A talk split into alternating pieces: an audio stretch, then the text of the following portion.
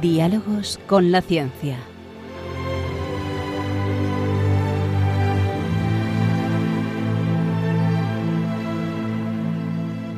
Dirigido por Javier Ángel Ramírez.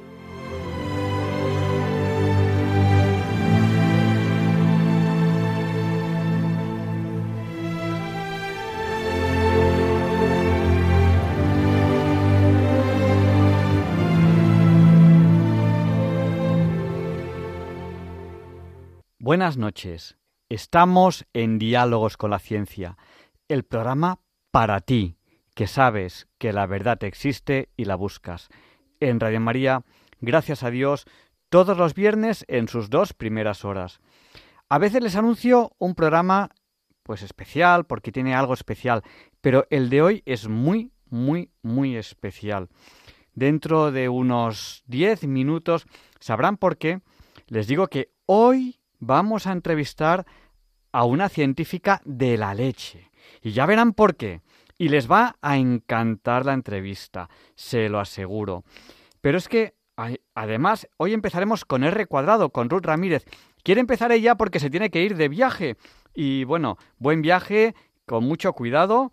Y estos, estos bebés míos les prohibí que crecieran y crecen. Es tremendo. Yo quería que fuesen pequeñitos siempre. Y bueno, Ruth, ves con mucho cuidado en tu viaje. Empezaremos con ella. Hoy les va a explicar por qué los gatos por la noche son pardos y mucho más sobre los colores, el ojo, el cerebro y la luz. Los papeles de Feliciano nos presentan la casa de Domingo Dominguín, todo un personaje de la vida artística, social y política de España, desde la guerra a la transición. Les va a encantar las historias que nos va a contar Feliciano. Leonardo Daimiel Per de Madrid, en la sección Pensar y Sentir, presenta un texto de Miguel Ángel Roble, segunda parte de otro que publicó hace algún tiempo sobre el hecho de rezar y que tituló Rezar por mí. Luis Antequera presentará la sección de historia de diálogos con la ciencia, explicándonos por qué hoy, que ya es 24 de febrero, no es un día cualquiera. El profesor José Manuel Amaya presentará la sección de curiosidades científicas. Ya saben lo que les voy a decir. Quédense con nosotros, porque no van a encontrar un programa más variado en todo el dial. Y bueno, saben que ustedes pueden participar con nosotros en cualquier momento del programa, como escribiéndonos al 64 9 888871. Es el WhatsApp del 8, porque 8 por 8 es 64. Por eso nuestro número es el 64 9 Sí, son 4 8 y 7 y 1 también es 8. Hay muchos oyentes que ya están ahora mismo saludándonos al WhatsApp. Después de la sección de Ruth les saludaremos. ¿Para qué? Para poder coger una pequeña lista de aquellas personas que ahora mismo nos están saludando y nosotros también les saludaremos. Sin más demora, ya vamos a pasar a la sección de R cuadrado Ruth Ramírez. ¿Cómo entender esas cosas que no entiendo? Buenas noches, soy R cuadrado Ruth Ramírez y bienvenidos a la sección de cómo entender eso que no entiendo.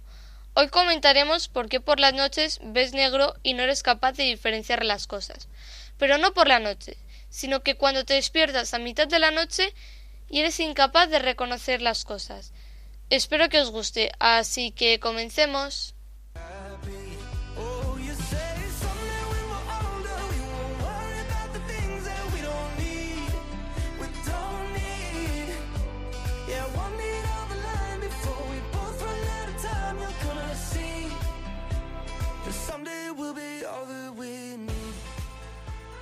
La oscuridad es negra. Esto es debido a una ilusión óptica para nuestro sistema nervioso es una señalización de error. Después de haber realizado varios experimentos de un prisma, Isaac Newton demostró que es posible descomponer la luz blanca en siete colores. En el año 1704 publicó sus conclusiones. una obra con que esto demostró que la creencia de que la luz era incolora. Nosotros damos nombres a los colores, como rojo, amarillo, azul, etc. Pero no siempre se le dan nombres en todas las culturas. En algunas culturas solo se le dan nombre al blanco y al negro. Una categoría más, aparte del blanco y del negro, en esas culturas es el rojo. Y a partir de eso, si se añaden más colores, suelen ser el verde y el amarillo. Nuestra retina está compuesta por varias células, por una parte de los conos que absorben y codifican diferentes longitudes de ondas que proceden de estímulos visuales y envían a la corteza visual señales eléctricas mediante el nervio óptico. Los colores que vemos están hechos por una construcción de nuestro cerebro. Esto también es gracias a la corteza visual y del sistema límbico. Estas zonas están relacionadas con las emociones. La percepción de colores tiene mucho más que un proceso neuronal. En conclusión, el color son ondas que llegan a nuestra retina.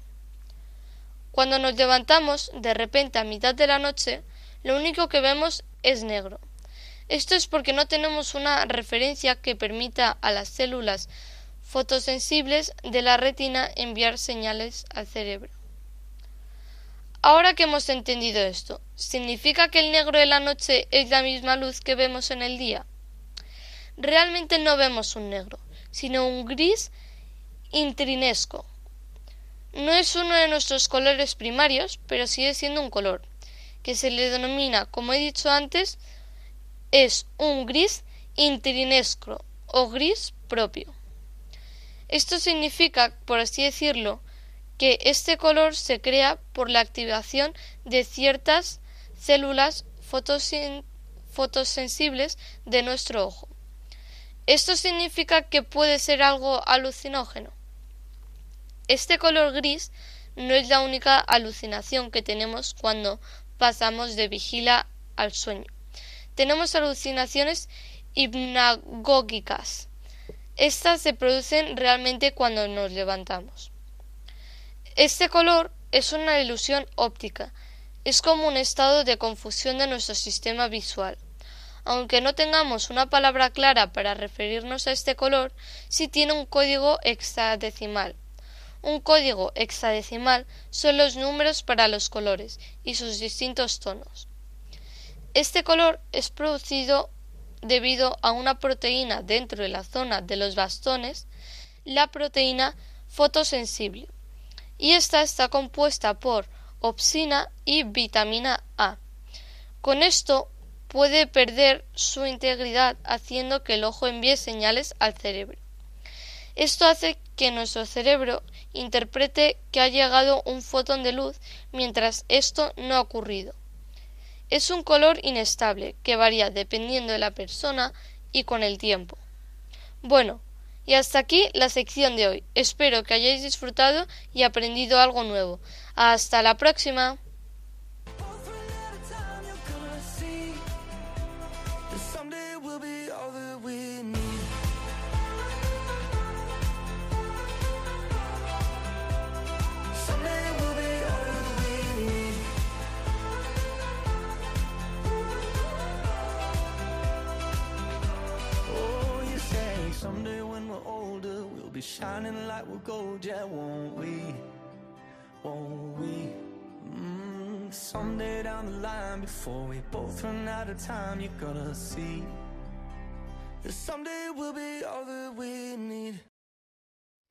Pues muchas gracias Ruth por habernos ayudado hoy a entender eso que no entendíamos. Y bueno, ya puedes irte de viaje, que era lo que querías, empezar la primera para irte de viaje. Mucho cuidadito y pórtate muy bien. Y hoy tengo que hablarles de tres eventos. El primero es que ya no se ve porque ya está por debajo de la línea del horizonte, pero si ustedes han podido mirar al cielo y no estaba nublado, cuando se ha puesto el sol, podían ver la luna completamente alineada con dos puntitos muy brillantes que son Júpiter y Venus. Y espero que, les haya gustado.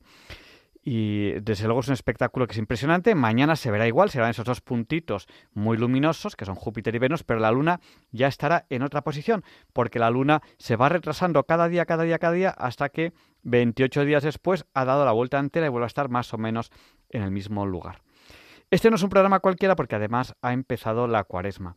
Estamos con alegría preparándonos a la muerte, que va a ser triste, muerte legal, asesinato legal de nuestro Señor Jesucristo y la alegría de la resurrección que nos espera después. La cuaresma es un tiempo de preparación, oración, ayuno, abstinencia. Hoy es viernes, recuerden, hoy no comemos carne. Los creyentes no comemos carne hoy. Recuerden, para que no se nos olvide. Y quería dedicar este programa a, estas dos niñas eh, que, se, que de 12 años que, que se han tirado ese, creo que es un tercer piso, en Sayén. Em, yo viví muy cerca de Sayén, yo viví en Manresa. Mm, yo soy catalán. Y les aseguro que lo que yo viví, yo no sé lo que vivieron esas niñas, lo que yo viví en los colegios, en el colegio en el que yo estaba, como persecución a los hispanohablantes, les aseguro que es algo que debe hacer mucho que meditar a aquellas personas que de una manera u otra pueden directa o indirectamente haber empujado a estas niñas. Lo que yo viví al lado, al lado de Sallén, en Manresa, que tenía muchos amigos míos que eran de Sallén, lo que yo viví en los colegios de Cataluña, como que si eras hispanohablante, si hablabas español, yo soy catalán y hablaba español, como que si no cedías a, a su argumentario, eras de una categoría inferior, les aseguro que es muy, muy, muy duro para un niño. De gracias a Dios gracias a mi padre y gracias a mi madre que me sacaron de Cataluña. Eh, porque en ese momento en el colegio en el que yo estaba les aseguro que, se podía llegar a pasar bastante mal. Em, y hasta ahí puedo leer, hasta ahí puedo leer. Así que a ellas les tengo que dedicar este, este programa de hoy. Hoy les he dicho al empezar el programa que les iba a saludar a aquellas personas que nos saludasen a nuestro WhatsApp, que es el del 8. Recuerden que 8 por 8 es 64. Nuestro WhatsApp es el 649 888871. Se lo recuerdo, por eso no tienen papel o bolígrafo a mano. 649 888871. Sí, son cuatro ochos y 71 también es 8. Saludamos a Marieta de Madrid, a Rosario de Sevilla, a Chema de Málaga, a Pablo de Madrid, a Placia de Grazalema, a Aaron, Connor y Mónica, que nos hablan de Londres. Creo que es el usuario que ahora mismo nos ha saludado desde más lejos. Un saludo muy grande, muy fuerte allá a Londres. Eh, a Plácida de Málaga, a Ana y Rafa del puerto de Santa María, a Francisquita de Grazalema, a Carmen y Pepe de Santander, a Bienvenido de Vilaseca. Gracias, bienvenido, que me has enviado también además unos libros por correo y unos escritos y te aseguro que los miraré con, mucho cariño. Nos está saludando ahora eh, Estrella de Salamanca, eh, Maribel de Cartagena, eh, Rafael del Puerto de Santa María, Lola de Santander, Pilar de Coria, un abrazo muy fuerte, eh, Francisco de Santander, Raúl de Santander también, Sandra de Madrid, José de Alboraya, Juan Antonio de Vilafranca de los Barros, Badajoz, Teresa de Valencia, Charo de las Arenas, Inma de Zaragoza. Hace mucho rato que, pasó la hora Bond, las 007, que es la hora a la que solemos empezar la entrevista de la semana, pero hoy casi casi, bueno, casi casi no, ya el doble, 0014, empezamos sin más dilación la entrevista de la semana, que creo que les va a encantar. Ahora verán por qué les he dicho que vamos a entrevistar a una científica de la leche y les aseguro que les va a encantar. Y, y allá vamos. Después de la entrevista les abrimos paso a ustedes, a los oyentes, para que participen, si así lo desean, por teléfono en el programa.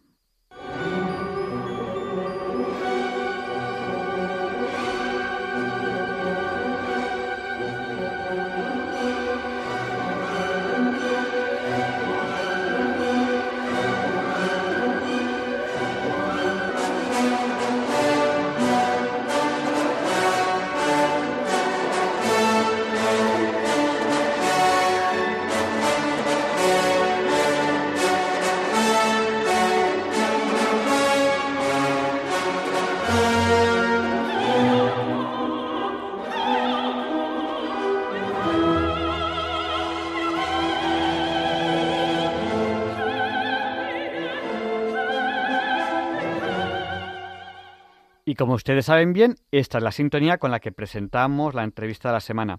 Es un placer para Diálogos con la Ciencia, es un placer para mí tener hoy en la entrevista a Lourdes Amigo Garrido. Ella es licenciada en Biología, doctora en Ciencias Químicas, profesora de investigación del Consejo Superior de Investigaciones Científicas, el CSIC, en el, en el extinto Instituto de Fermentaciones Industriales y el Instituto de Investigación en Ciencias de la Alimentación.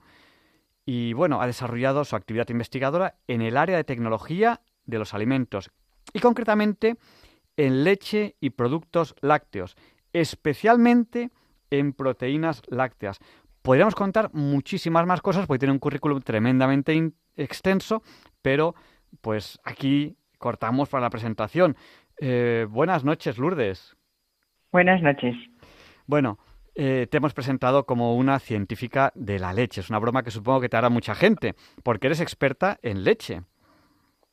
Sí, y me ha hecho además mucha gracia porque mis hijos en el colegio, cuando intentaban explicar a qué me dedicaba yo, decían esto mismo. Mi madre es una científica de la leche, con lo cual no estaba claro si yo era muy buena investigadora o si me dedicaba realmente a este alimento, como así ha sido. O las dos cosas. Bueno, sí, ojalá. Bueno, tú te has especializado en eh, proteínas eh, lácteas. Eh, aquí hicimos un programa en el cual ya, ya hablamos un poco de, la leche y la gente, pues, pues a veces yo creo que tendemos a consumir, sobre todo cada vez, cada vez menos, pensamos que la leche tiene algunas cosas que hace que las dejemos de consumir. Háblanos de las proteínas de la leche y luego te preguntaremos sobre si hay que consumir leche, qué leche nos recomiendas y todo eso. Tienes muchas cosas que contarnos. ¿Por dónde empezamos? Eh, ¿Por la importancia de la leche y de sus proteínas? Sí, a mí me parece bien. Pues realmente las proteínas de la leche son muy importantes porque tienen dos características fundamentales. Por una parte, son de alto valor biológico. Eso quiere decir que tienen una gran cantidad de aminoácidos esenciales. Los aminoácidos esenciales son aquellos que nuestro organismo necesita, pero que no es capaz de sintetizarlos, con lo cual los tenemos que tomar de los alimentos. De manera que después de las proteínas del huevo, que se consideran las que tienen el mayor valor biológico, que se les ha dado un valor de 100, vienen las proteínas de la leche. Y además, las proteínas de la leche, la segunda característica que las hace muy importantes es que son de fácil digestión. Aunque eso también luego hay que matizarlo un poco porque no es lo mismo la digestión de las caseínas, que son las proteínas más importantes de la leche, pues se encuentran en una proporción del 80%, que las proteínas del suero, que se encuentran en un 20%. Pero sí, las proteínas lácteas es necesario tomarlas porque no solamente tienen este papel nutricional que estaba diciendo, sino que tienen una gran importancia metabólica y funcional. Bueno, pues eh, yo creo que ha quedado claro que hay que tomar leche o algún alimento que, le sustituya. ¿Por qué nos recomendarías que tomásemos fundamentalmente eh, leche en vez de a lo mejor algún otro alimento? Porque yo sé que cuando investigáis dices, oye, es que merece la pena seguir tomando leche, porque los mamíferos, hay un momento, si yo, si yo con lo poco que sé entiendo bien, que de forma natural dejaríamos de poder comer leche, no, sé si se llama, no, no, la digeriríamos bien, pero nosotros los humanos nos hemos acostumbrado a seguir tomándola. ¿Por qué debemos seguir tomando leche? Mientras que hay otros mamíferos que no siguen tomando leche cuando son adultos. Claro, porque la leche, aparte de las proteínas, que ha sido siempre en el área en la que yo más he trabajado, tienen minerales, tienen vitaminas, tienen lactosa y tienen grasas. Entonces, la, el tomar la leche facilita que, por ejemplo, la caseína favorece la digestión de otros minerales, como son sobre todo el calcio y el fósforo, que de otras fuentes también se pueden tomar, como de fuentes vegetales, pero se absorben muchísimo menos. Es decir, que aunque nosotros los tomamos, hay una serie de partes que no las vamos a poder asimilar.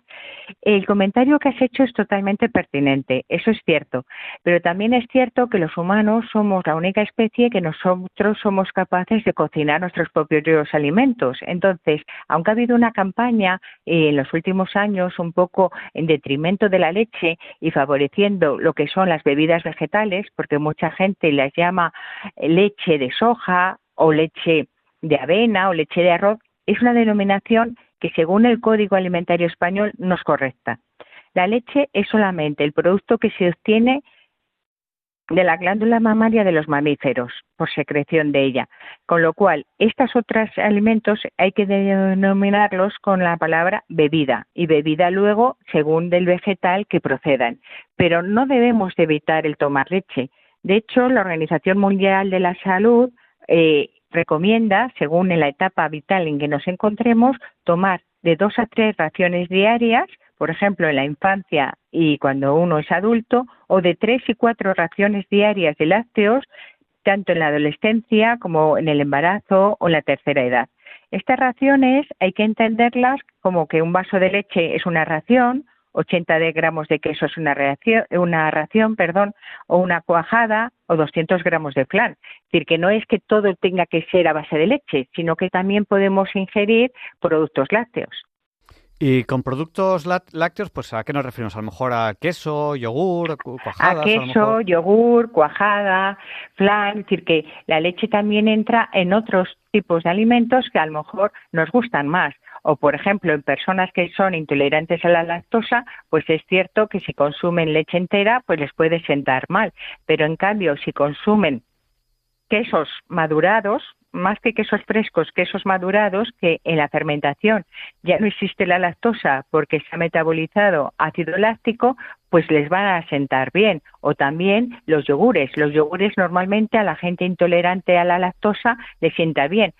Y es cierto que además ahora es muy fácil encontrar hasta yogures sin lactosa, con lo cual no hay realmente un motivo eh, normalmente eh, fisiológico que diga que no se debe de consumir leche. Es cierto que a lo mejor se puede tomar eso, leche sin lactosa en algunos casos determinados o leche a lo mejor desnatada o semi desnatada si la persona tiene algún problema eh, de tener alto el colesterol o algún otro tipo de insuficiencia que que no le haga que se aporte, pero no deberíamos de retirarnos la leche aunque seamos adultos. Aunque ya nos has comentado algunas cosas, eh, a lo mejor eh, nos puedes eh, contar algo más porque vosotros estáis investigando, es decir, eh, con lo que has contado dices, bueno, pues ya está, ya se sabe todo de la leche. si, ya se sabe, todo, entonces ¿para qué, ¿para qué investigáis, no? Si, ya se sabe todo. Entonces, ¿qué es lo que investigáis? ¿Cuál es la aplicación de, estas investigaciones en concreto? en la leche tú te has especializado en algo muy concreto, que son las proteínas lácteas. Sabrás, sabrás de todo lo que hay en la leche, pero te has especializado en proteínas lácteas. ¿Por qué merece la pena que alguien como, como tú, una científica como tú, se especialice en algo tan concreto como la proteína láctea y, y, qué es lo que qué es lo que queréis hacer, dónde queréis llegar, cuál es la aplicación de vuestras investigaciones. Sí, pues mira, cuando yo eh, entré en el Consejo Superior de Investigaciones Científicas a realizar mi tesis doctoral, el tema era realmente detectar mezclas de leche de diferentes especies, bien en leche en quesos. Es decir, era un tema más de fraudes. Un fraude que no es de tipo eh, que sea problemático para la salud, pero era un fraude de tipo económico, porque la leche de vaca es mucho más barata que la leche de oveja y de cabra. En nuestro país, la leche de oveja y cabra se destina muchas veces a la elaboración de quesos, por ejemplo, el queso manchego, ¿no? que está cogido a denominación de origen y que tiene que estar elaborado con leche de oveja. Pues entonces, eh, eh, bueno, yo leí la tesis doctoral ya en el año 1989. Lo que hicimos en ella fue estudiar la fracción proteica de la leche de vaca, oveja y cabra. Y vimos que sometiéndola a diferentes técnicas, bien fueran electroforéticas, cromatográficas o inmunológicas, se comportaban de manera distinta. Entonces, los datos eh, obtenidos en mi tesis doctoral y luego unos ensayos colaborativos que se hicieron en el Ministerio de Agricultura permitieron desarrollar unos métodos oficiales, porque en España en ese momento no había un método oficial que permitiera detectar las mezclas de leche. Entonces, estos métodos que se desarrollamos, ya insisto, en el año 1989, siguen siendo métodos oficiales en España y están publicados en el BOE y se pueden utilizar para poder detectar este tipo de adulteraciones. También el estudiar las proteínas de la leche permite, por ejemplo, conocer a qué proceso térmico se ha sometido a la leche. Eh, la leche se puede someter a diferentes procesos térmicos como son la pasteurización, el procedimiento UHT, la esterilización. Y entonces las proteínas nos sirven de marcadores para saber a qué tratamiento térmico se ha sometido a la leche. Esto puede parecer que no es importante, pero sí que lo es, porque debido al proceso industrial que se le haya sometido se puede producir un sobrecalentamiento que produce una pérdida de aminoácidos, de vitaminas en la leche y de sus propias características sensoriales. La leche pierde frescura. Y también en los últimos años se ha visto que a partir de la leche y en concreto de las proteínas se pueden obtener péptidos bioactivos. Y estos péptidos bioactivos desempeñan en el organismo diferentes funciones que son muy importantes para él. Con lo cual, es muy importante el poder desarrollar ingredientes y alimentos funcionales y conocer qué ocurre con las proteínas en nuestro organismo una vez que se digieren. Bueno, pues yo creo que, nos hacemos una idea. Eh, ¿Cuándo debemos tomar leche? ¿Al levantarnos, al dormir o en cualquier hora? ¿Cuándo nos lo recomiendas? Bueno, yo especialmente ahora que soy mayor y que a veces me cuesta un poco conciliar el sueño, aparte de que sí, en el desayuno yo creo que un vaso de leche siempre está bien porque como adultos deberíamos de tomar, como antes decía ya, estas dos a tres raciones diarias por la noche. Existen estudios y está súper comprobado y bueno, quizá todos los hemos visto, ¿no? Con nuestros hijos o quizá con nuestros nietos, que los niños después de mamar o de tomar su biberón se van quedando cada vez más relajaditos y se duermen. Y eso es que eh, desde un punto de vista científico se ha visto que entre estos péptidos bioactivos que antes hablaba, pues hay péptidos con actividad opioide, que son péptidos que producen ese estado de relajación y de dormir. Entonces yo creo que siempre el tomar un vasito de leche, si puede ser caliente, como media hora antes de acostarse, pues no te va a venir mal, incluso te puede favorecer el sueño. Pues te haré caso hoy antes de, antes de acostarme, que va a ser tarde porque al final llego a casa a las tres y pico. Al final, eh, las noches de jueves a viernes, casi casi entre tres y cuatro acabo acostándome. Pero bueno, pues sí. ha, habido días que luego daba clase a las 8 de la mañana. Madre mía, pues tienes mucho mérito. Mañana no, mañana no doy clase a las 8, a las 8 de la mañana. Eh, bueno, tenemos muchas cosas que, preguntarte. Eh, cuando hablamos de leches, pues enseguida las palabras que nos salen son eh, semidesnatada, desnatada, entera, pero hay otras leches, hay enriquecidas con distintas cosas. ¿Cómo nos podría resumir los tipos de leches que hay? Que supongo, supongo que habrá muchísimas, ¿no? Estamos acostumbrados quizás a estas que he dicho, pero quizás hay, muchas otras. Y, no sé si, si unas son más recomendables que otras. Hombre, ya nos has dicho que hay gente que es intolerable a la lactosa y que entonces tiene que tomar, me parece que, has dicho, leche sin lactosa o unos compuestos que no tienen lactosa. Pero los que no tenemos esa intolerancia, ¿qué tipos de leches hay? ¿Cuáles nos recomiendas? ¿Para, para qué es cada una de ellas? Eh, ¿Es lo mismo coger una leche entera, aguarla y entonces es como si fuera semidesnatada? ¿O no, ¿O no tiene nada que ver? Cuéntanos un poco. No, no tiene nada que ver. La leche entera, como su nombre indica, tiene todos los componentes de la leche. La leche semidesnatada se ha quitado para parte de la fracción grasa y la leche desnatada se ha quitado toda la fracción grasa. Lo que pasa es que antes siempre se hablaba pues muy mal de la grasa láctea, pero cada vez hay más estudios científicos que demuestran que tampoco es bueno quitar toda la grasa láctea, porque hay, dentro de esa grasa láctea hay ciertos lípidos, como son los fosfolípidos o los esfingolípidos, que son muy buenos y se encuentran en la membrana del glóbulo graso, de manera que si eliminas la grasa, te estás eliminando estos compuestos que tienen un factor neuroprotector y que son interesantes. Yo eh, hay mm, diferentes tipos y lo has dicho muy bien. Cada vez hay más leches que están enriquecidas o fortificadas. Enriquecidas son aquellas que se les añade un compuesto que normalmente no está en la leche, como son, por ejemplo, las leches enriquecidas en omega 3. Los omega 3 no están en la leche, están, por ejemplo, en los pescados, como en el salmón, pero como se ha visto que son tienen propiedades beneficiosas para la salud, pues se están añadiendo la leche. Y luego las leches fortificadas son aquellas en que ya ese compuesto, pero se le añade en más cantidad, como puede ocurrir con las vitaminas, cuando la leche se la enriquece en vitamina A y D. A una leche eh, entera no hay por qué echarla más vitaminas porque ya las tiene. Solamente tiene sentido eh, fortificar, añadir más vitaminas a aquellas leches, por ejemplo, que se han desnatado, porque al desnatarla hemos quitado estas vitaminas que son vitaminas liposolubles, es decir, que están disueltas en la grasa y que si eliminas la grasa, pues las estás eliminando a ellas. Eh, como bien dices, pues según la etapa vital en la que te encuentres, es más interesante tomar unas leches que otras.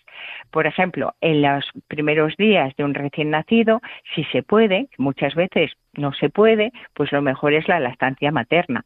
Si no se puede, pues cada vez hay más eh, fórmulas que se asemejan mucho a la leche materna, cada vez hay más estudios también en este campo, con lo cual pues es una buena alternativa.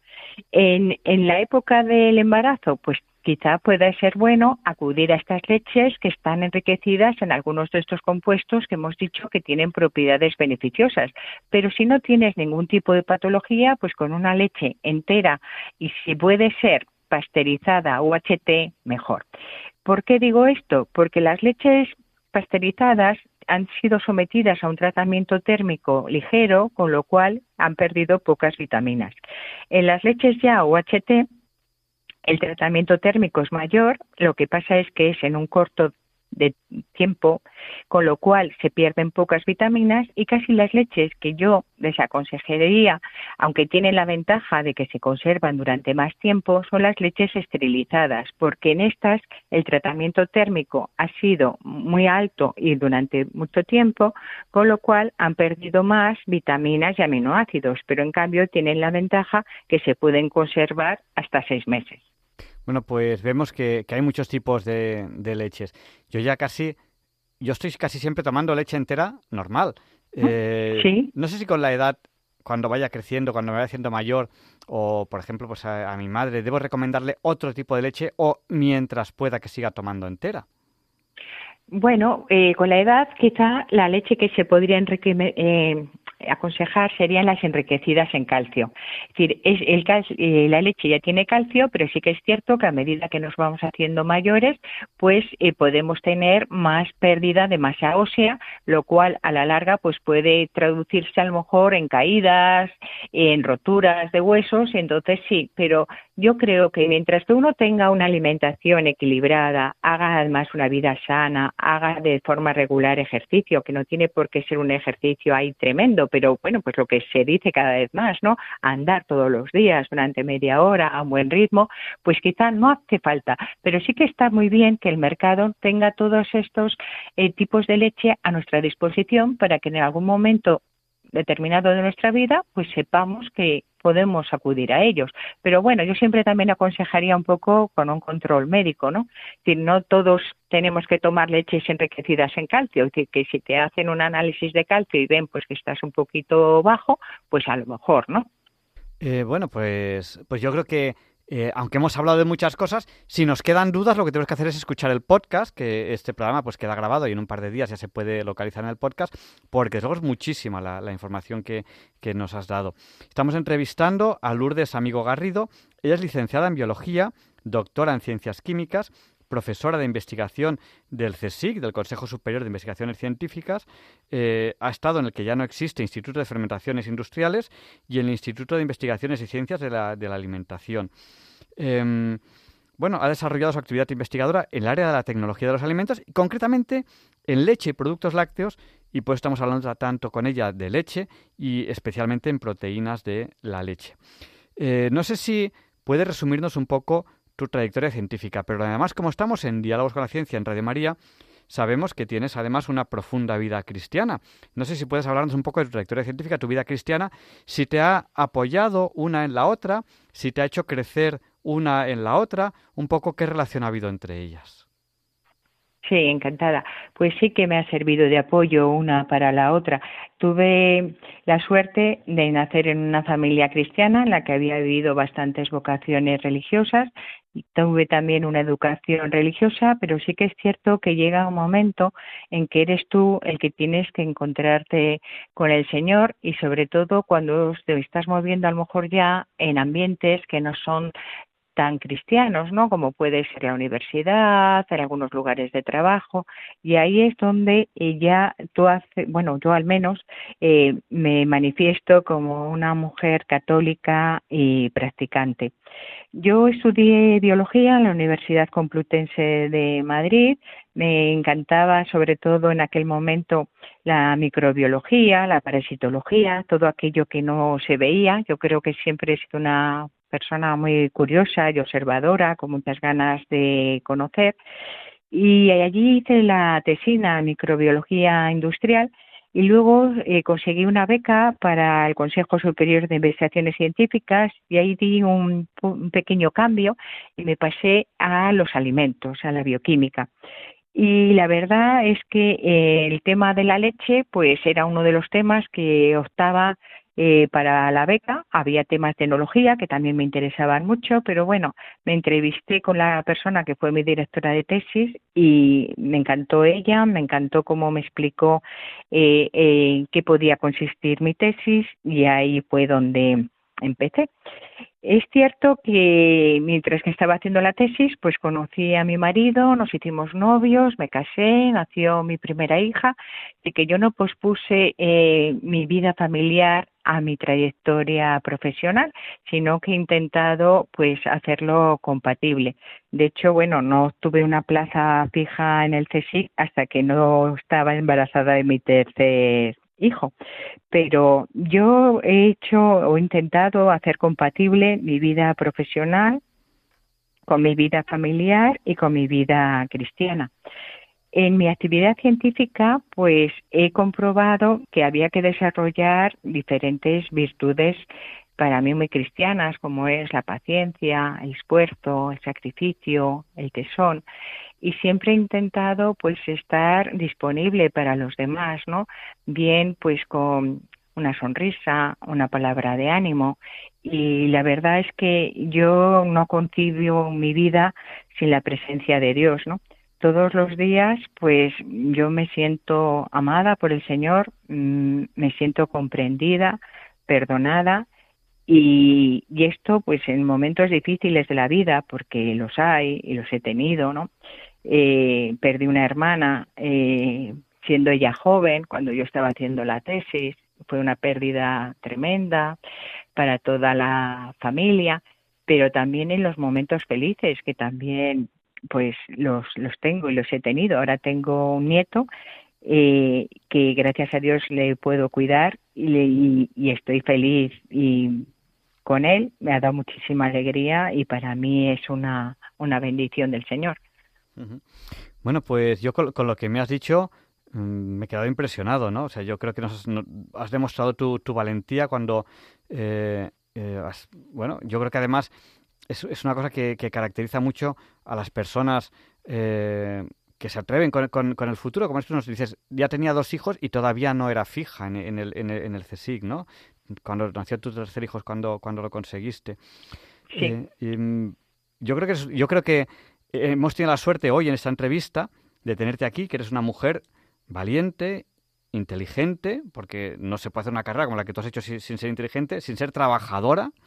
Te has esforzado en tu trabajo, te has esforzado como madre, has hablado de esfuerzo, de sacrificio, has hablado de tesón y, me parece además muy bonito cuando nos has hablado pues de, cómo, cómo te refieres a los demás, ¿no? Tú lo has, lo has resumido en muy poquitas palabras, ¿no? Con esa sonrisa, con esa eh, disponibilidad.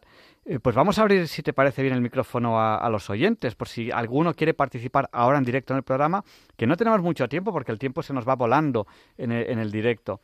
El número de teléfono, si quieren participar ahora en el programa, cojan papel, cojan bolígrafo, es el 91 005 94 19. Se lo repito, por si no tenían a mano papel o bolígrafo, 91 005 94 19. Y vamos a dar paso a una primera llamada que nos entra desde Madrid. Buenas noches, ¿con quién hablamos? Hola, buenas noches, soy Pilar. Eh, primeramente felicitar, bueno, a usted lo mismo porque lo oigo toda la semana, y, pero también a esta mm, gran señora en todos los aspectos y sobre todo por decirle que lo ha explicado de una forma muy muy pedagógica, ¿no? Que llega a todo y eso yo creo que es bastante importante. Entonces le voy a hacer la siguiente pregunta. Eh, como hay desde hace ya algunos años, digamos, pues hay ciertas polémicas dentro de los mismos científicos, médicos, entre leche sí y leche no.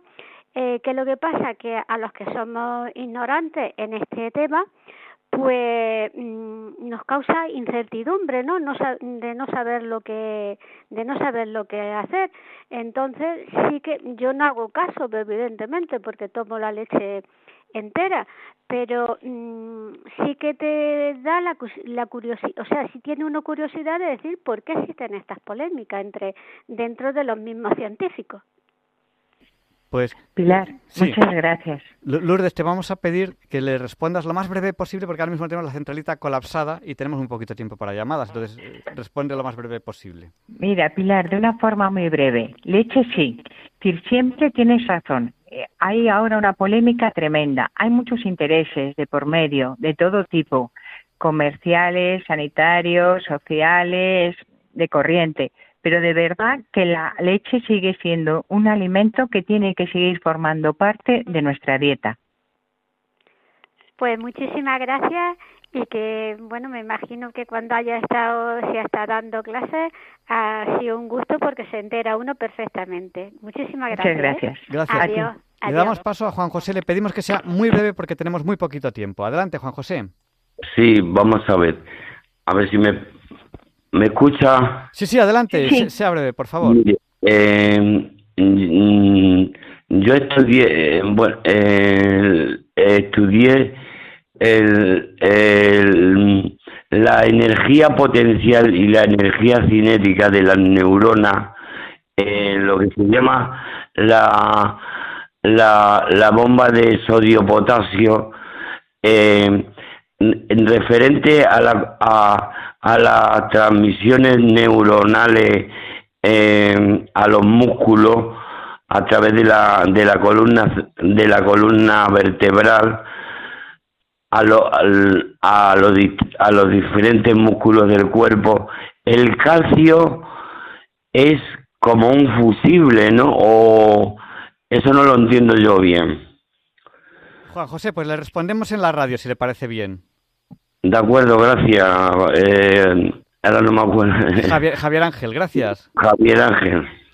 Lourdes, ¿le respondemos brevemente o vamos pasando varias Es difícil responderle brevemente, pero sí que tiene razón que el calcio juega un papel fundamental no solamente en los huesos, que era la referencia que yo había hecho, sino también en la transmisión neuronal que él, que él dice. Pues nada, eh, sí que es una respuesta muy breve y lo siento mucho por la, por la premura que, que metemos en la radio todas las llamadas. Y vamos a dar paso a Bienvenido de Vilaseca y le pedimos por favor que sea muy breve. Buenas noches, bienvenido. Muy breve, muy breve. Primeramente, salud, paz, bendiciones y amor para todo el mundo. Y luego le quería hacer una pregunta muy simple, porque nosotros vamos al supermercado y a lo mejor compramos leche que no sabemos lo que compramos. Entonces, que de la semidenatada entera de todas las clases que hay, ¿cuál es la mejor leche? Pues te respondemos en la antena. Muchas gracias, bienvenido. Buenas ah, noches. gracias. Es muy buena pregunta, porque siempre me hacen esta, que cuál es la mejor leche del supermercado.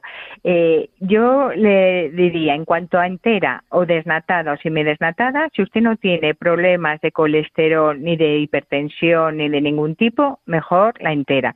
Y de todas maneras, todas las leches que están en el mercado son buenas porque todas se analizan y se comprueba que tienen el contenido en proteínas, grasa y cumplen las condiciones higiénico-sanitarias que están reglamentadas. Lo que se a veces pasa que la OCU, por ejemplo, publica una lista de cuáles son las mejores leches del supermercado, pero esta lista se suele basar en cuál ha sido el proceso industrial al que se ha sometido, si por ejemplo ha habido un sobrecalentamiento o no, o, o también miran mucho el precio y también se basa en características sensoriales, pero desde un punto de vista nutritivo y que no le vaya a hacer daño a la salud, todas son buenas. ¿Y si alguien tiene hipertensión, me preguntan por el WhatsApp? Pues mejor semidesnatada o desnatada, pero que lo hablen también con su médico de familia. Así que siempre tenemos que acudir a los profesionales, bien médicos, farmacéuticos o, bueno, en este caso, investigadores, ¿no? Pues vamos a dar paso a María, que nos ha llamado al 91 005 9419. Adelante, María, el micrófono es suyo. Le pedimos brevedad. Buenas noches, mi felicitación al programa y también a la científica por confesar su que es cristiana y practicante, que eso se necesita mucho hoy día. Yo quería preguntar qué opinión tiene sobre el kéfir y cuándo debe tomarse. Pues te respondemos ahora mismo. Muchas gracias, María. El kéfir es un producto fermentado muy saludable que se toma ya desde hace desde la antigüedad y eso eh, yo creo que en el momento que a usted le venga mejor en el día. Yo he tenido kefir eh, en casa que lo íbamos eh, produciendo y yo, por ejemplo, tenía la costumbre de tomarlo, no sé por qué, después de comer. Pero eso, bueno, hay gente que a lo mejor le sienta mejor si lo toma a primera hora de la mañana o bien como hablábamos antes, antes de acostarse. Es decir, que es un poco como usted vea. Es decir, no hay un momento que, digamos, es el momento ideal para tomar este producto, pero está muy bien que lo tenga en la dieta el kefir. Pues muchas gracias. Y bueno, pues vamos a dar paso, me parece que es ahora a Carlos. Buenas noches, Carlos. Le pedimos brevedad. Hola, buenas noches. Tiene que, tiene que apagar la radio porque se oye eco. Hola, buenas noches. Mire, quería hacerle una pregunta muy simple, eh, sobre todo a nivel deportista. ¿Qué opina usted de los productos lácteos altos en proteína? Porque he oído a un nutricionista que la proteína que compramos en polvo en realidad no es proteína, es leche, porque un, kilo de proteína costaría pues unos 100 euros. Por lo tanto, que es todo un fraude, que se lo llevamos al laboratorio, que no es tal proteína. Entonces él dice que mejor tomar leche. Entonces yo he comprado productos lácteos altos en proteína. No sé qué opina usted de este tema. Muchas gracias. Gracias, Carlos. Le respondemos por la radio.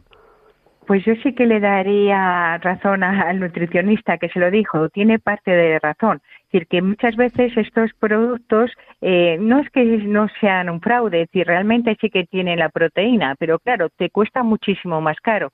Entonces, mm, lo puede tomar precisamente la, la leche, tiene más o menos 3, 5 tres y medio gramos de proteína y lo puede tomar ahí. Hay también unos productos ahora para deportistas que son los VPC, los Protein Whey Concentrates, que tienen son todo, sobre todo proteínas de suero.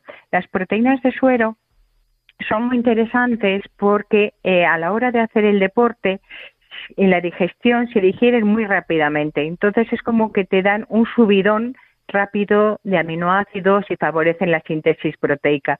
Pero si económicamente puede permitírselo, pues si quiere siga tomando estos concentrados de proteínas. Mal no le van a hacer pero sí que es cierto que tienen un precio muy costoso para lo que realmente el contenido en proteína lo puedes tomar a base de eh, aumentar el número de raciones de leche que, inquiera a lo largo del día. Y ya, nos queda poquito tiempo, pero todavía vamos a dar paso a Isabel. Buenas noches, Isabel. Sea breve, por favor. Hola, buenas noches. Primero quería darle las gracias por toda su labor y todos sus conocimientos que nos está demostrando. Quería hacerle una pregunta muy concreta. Eh, quería saber qué opina sobre, ya, lleva, ya llevan muchos años en los supermercados, todos esos productos que se les denomina leche de mm, almendras, de avellanas.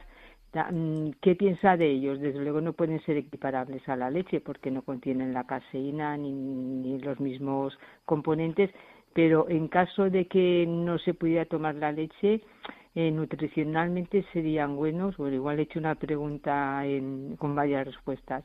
Gracias por todo. Buenas noches. Vale, buenas noches. Isabel, ¿a qué no ha escuchado la entrevista desde el principio? Eh, no, lamentablemente no. es que no, lo digo porque le, pondré WhatsApp. Le recomiendo, le recomiendo el podcast que estará el lunes porque lo ha contado al principio, pero de todas porque maneras. ha hecho la presentación ahí, vale, pues nada. pero se, lo volvemos a contar, no se preocupe brevemente. Vale, gracias. muchas gracias, sí, disculpe, adiós. Pero luego escuche el, el, podcast. Que, sí, verá sí, lo haré, lo haré. Es muy interesante. A usted, buenas noches. Pues damos paso. Eh, luego le respondemos acá brevemente, pero damos paso también a Jesús. Buenas noches, Jesús. El micrófono es suyo. Hola, buenas noches. No, pues quería pues un poquito, pues que, que no sé, es que me, me, pareció con respecto al tema de la lactancia materna, que se pasó muy, rápido por ahí, ¿no? Bueno, yo soy médico de familia, pero bueno, y todos lo conocemos, los, los beneficios, ¿no? Que, que hay sobre la salud. Entonces, eh, dijo la, esa, esa doctora, que es un montón, pues sí que había fórmulas muy, muy bien tal, pero el bonding o la, el vínculo que se crea, ¿no? Eh, la, disminución de patologías tanto en la madre como, como en el niño hay que sacarlo mucho, no sé, diría yo, ¿no? Pues no sé, a ver qué opina ella un poquito de esto. Perfecto. Pues muchas gracias. Y, aprovechamos, ya no podemos dar paso a, más llamadas, aprovechamos y le hacemos un par de preguntas que nos han hecho en el WhatsApp. Nos preguntan por productos como el requesón, el mató y qué debería tomar una persona con osteoporosis. Bueno, eh, Lourdes, te hemos dejado al final tres o cuatro preguntas seguidas. No hay ningún problema. Vamos a ver, eh, yo, yo soy una gran defensora de la, la, estancia materna.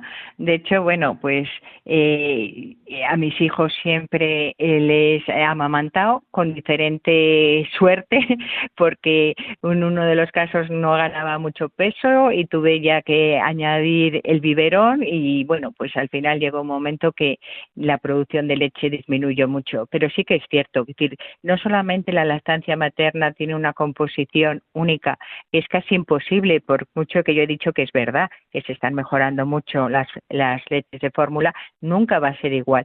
Pero no solamente, como muy bien ha dicho Jesús, por el desde un punto de vista nutritivo, sino también por los lazos de afecto que se crean entre la madre y el hijo. Y son unos momentos de unión, igual que le has tenido dentro, pues le tienes agarrado a tu pecho, le estás criando y, y eso es, no se puede comparar.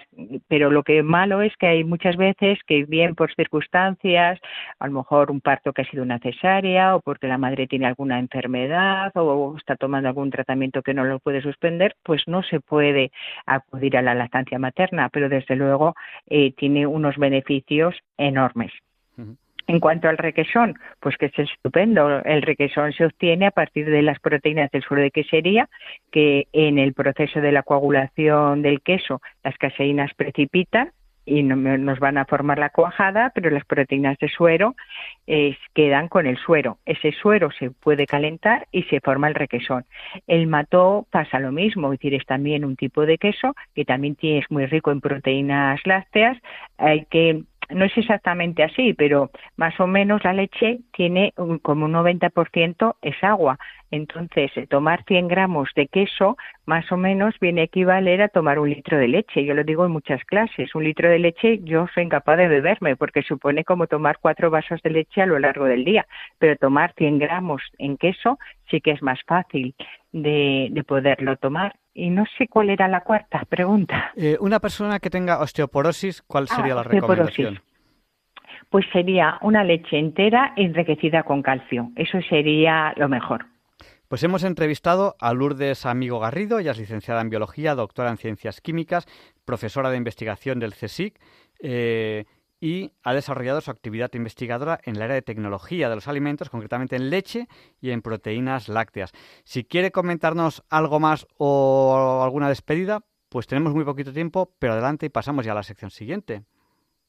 No, que muchísimas gracias a vosotros por esta entrevista. Me ha encantado la dedicación que has hecho del programa de hoy a las gemelas y que creo que hacéis una labor estupenda.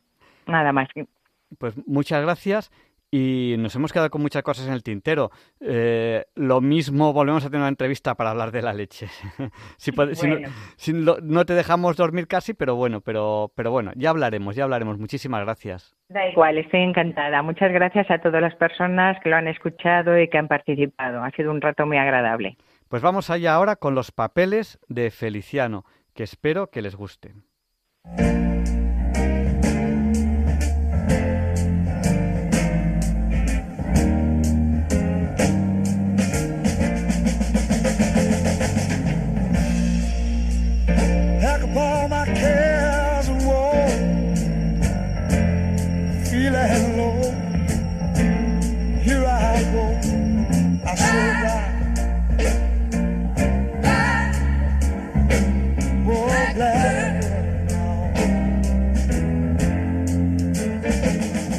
Tal, Javier Ángel? ¿Cómo se tienen que aburrir los ingleses si los domingos por la tarde no tienen corridas de toros? ¿Cómo pueden vivir así? Esta histórica frase salió de la boca de un torero de primeros del siglo XX llamado Domingo González Marcos Dominguín. Eso mismo digo yo, la verdad es que es una buena pregunta y muy profunda, por cierto. Pues mira, Domingo González fue el patriarca de la conocida familia Dominguín. Además de sus tres hijos varones, los dominguines, por distintos lazos de sangre, también sumaron al clan figuras taurinas de la talla de Antonio Ordóñez, Curro Vázquez, Ángel Teruel, Paco Alcalde, Paquirri, Fran y Cayetano Rivera, y a estos hay que añadir toda la saga artística de los Bosé. Pero la familia Dominguín, además del mundo del toro, también fue muy trascendente en la vida social, cultural y política española desde la posguerra hasta la transición. Todo comenzó cuando una noche Dominguín padre, siendo todavía un chaval, se escapó de la paupérrima casa familiar en Quismondo para hacerse torero. Tomó la alternativa en Madrid en 1918 y se casó con una atlética pelotari de Almería, Gracia Lucas, y tuvieron cinco hijos, Domingo, Pepe, Gracia, Luis Miguel y Carmina. ¿Y cómo le fue eh, de torero a Dominguín padre? Pues al principio muy bien, pero claro, enseguida se estancó, pues los carteles en esa época estaban copados por Joselito y Belmonte, así que decidió probar suerte en América. Ahí se dio cuenta que podía ganar más dinero en los despachos que en los ruedos y se hizo empresario, tejiendo una importante red de influyentes relaciones con políticos, militares y ricachones sudamericanos poco recomendables, todo hay que decir. Fíjate que incluso en Cuba se hizo amigo de Al Capone, nada menos, quien por cierto le ofreció asociarse con él. Pero Domingo, ¿qué dijo? Pues dijo, ¿cómo voy a vivir en Cuba si aquí no hay toros? Pues claro, tenía toda la razón. ¿Cómo vivir en un sitio en el que no había toros? No tiene sentido. Hizo dinero y volvió a España, donde lanzó a sus tres hijos, a pesar de su corta edad, las becerradas de los pueblos, bajo el sobrenombre de los dominguines. Estalló la guerra y el mayor de los hermanos, Domingo, se alistó en el regimiento de la Falange a las órdenes de José Antonio Girón de Velasco y en el frente se hicieron muy amigos. Girón llegó a ser un personaje muy influyente en el régimen de Franco. Por cierto, que Girón fue el creador de nuestra seguridad social cuando fue ministro de Trabajo. Y claro, esta amistad resultó un buen anclaje para la familia Dominguín. Cuando acabó la guerra volvieron a América y allí nació la leyenda de los dominguines, pues además de conseguir grandes éxitos en las plazas, las esposas y las hijas de las autoridades locales se los rifaban fuera de los ruedos. Cuando volvieron a España, los tres hermanos tomaron la alternativa, pero el que más destacó fue Luis Miguel, mientras que Pepe y Domingo pasaron a un segundo plano como apoderados y empresarios. Por cierto, para que lo sitúen nuestros seguidores más jóvenes, Luis Miguel Dominguín fue el padre de Miguelito Bosé. A pesar de que Luis Miguel Dominguín fue un fenómeno social en su época y que ocupó las portadas de las revistas de todo el mundo, siempre se ha dicho que el cerebro del clan fue Domingo. Sin lugar a dudas, Domingo fue un caso muy especial, ¿eh? pues desde Sánchez Mejías no se ha conocido un torero tan desprendido y entregado a la cultura y a la política como Domingo Dominguín. Como hemos dicho, comenzó en el falangismo oficial, pero sus ideas sociales lo llevaron a un falangismo más puro, el edillista, para acabar muy cerca del Partido Comunista, más por su recalcitrante antifranquismo que porque realmente fuera comunista. Franco le preguntaba a Girón de vez en cuando por el comunismo de Domingo Dominguín, y Girón le decía todo eso son habladurías, excelencia. A Domingo lo que le gusta es jugar a esas tonterías de intelectuales. Fue un hombre muy desprendido, manejaba millones de pesos, pasaban por sus manos, pero millones, unas cantidades exorbitantes. Pero nunca se quedaba nada para él ni para su familia. ¿eh? Todo el dinero iba para la causa torera de Luis Miguel, para la causa política antifranquista y, por supuesto, para todo aquel personaje que, por muy extravagante que fuera, se le acercara a pedir dinero. Entonces, ¿Domingo Dominguín fue un generoso, un altruista o qué fue? Sí, sí, sí, sí, muy desprendido. Mira, su casa en el número 12 de la calle Ferraz, donde además tenía su oficina, fue todo un centro social y cultural de primer orden. Por su despacho pasaban a diario matadores, picadores, folclóricas, bailarines, actores, escritores, en fin. Todo el mundo de, la farándula.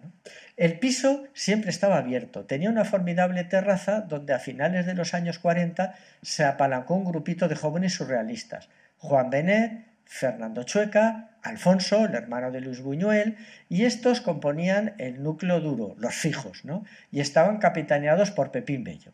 Por las noches también solía acudir Bergamín, Julio Camba y Alfonso Sastre.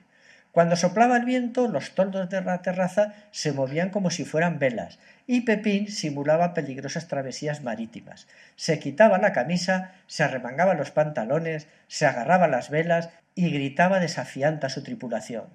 Todos a sus puestos, izad velas, ¡Cuidado! ¡Hola, babón! ¡El trinquete!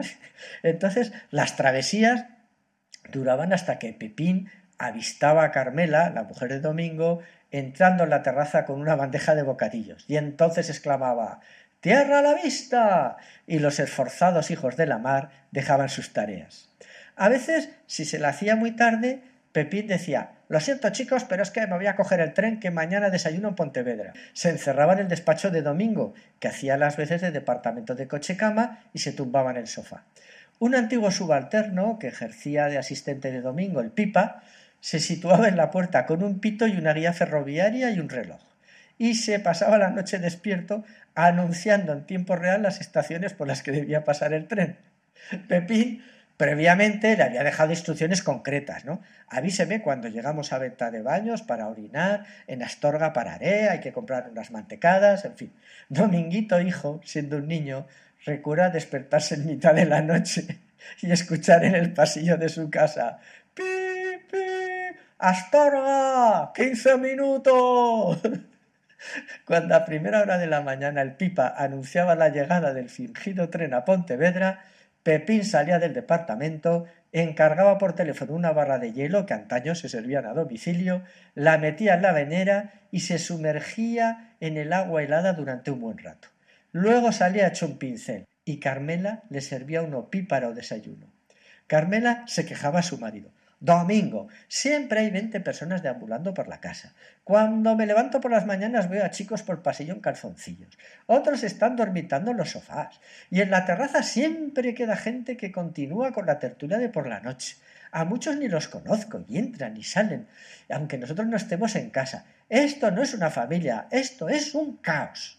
Bueno, pero la verdad es que en el fondo me resulta muy divertido.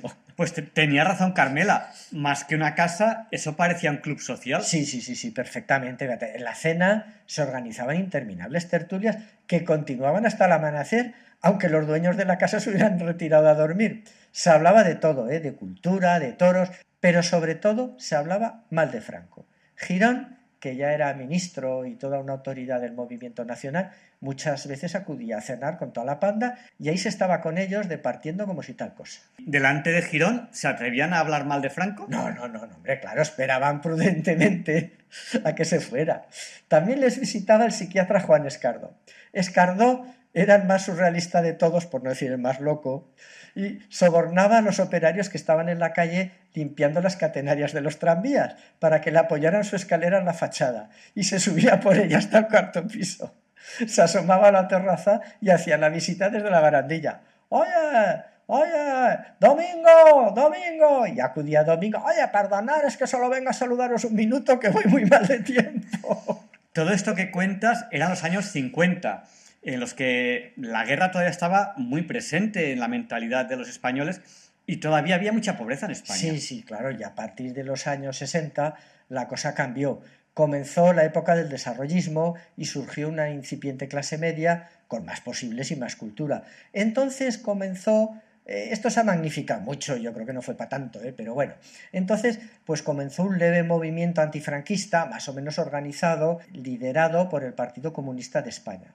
Ahí estaban todos los opositores a Franco, aunque no fueran comunistas. Se hicieron las primeras huelgas, los boicots, y Domingo se radicalizó bastante y se acercó al partido para lo que fuera menester. Esto aburrió a los tertulianos más gamberretes y poco a poco fueron sustituidos pues, por Javier Pradera, Sánchez Montero, Jorge Semprún, Rabón Tamames, Ignacio Aldecoa, gente, claro, mucho más politizada, pero la verdad que también más aburrida. En los años 60 el piso de la calle Ferraz seguía siendo una romería, pero sobre todo de la oposición clandestina. Entonces Domingo instaló una ciclostil en la terraza. A ver, Feliciano, explícanos qué era eso de la ciclostil. Pues yo creo que nuestros seguidores más jóvenes no tienen ni idea de qué era ese aparato ni el peligro que llevaba la posesión de una ciclostil. Pues mira, Javier Ángel, la ciclostil era una máquina del tamaño de una fotocopiadora actual, ¿no? Que donde dándole a una manivela pues permitía imprimir miles de copias de panfletos subversivos, sorteando la censura de la época. La posesión de una ciclostil estaba tan penada como hoy en día el Internet libre en Cuba o China. Domingo se pasaba día y noche dándole a la manivela, imprimiendo todo tipo de panfletos antifranquistas. Una noche estaba Domingo ahí haciendo octavillas en la ciclostil para anunciar una huelga cuando se desató un vendaval y salieron volando hasta la calle por lo menos un millar de panfletos. A Domingo horrorizado cogió a su hijo y a tal velocidad bajaron a la calle, pero cuando llegaron se encontró a dos policías recogiendo las octavillas que estaban por el suelo, ayudados por el sereno. Al verlo salir del portal con tan sospechosas urgencias, les interrogaron. Entonces el sereno se interpuso y dijo Son los Dominguín, gente de confianza. Y ya los policías pues se relajaron y empezaron a despotricar.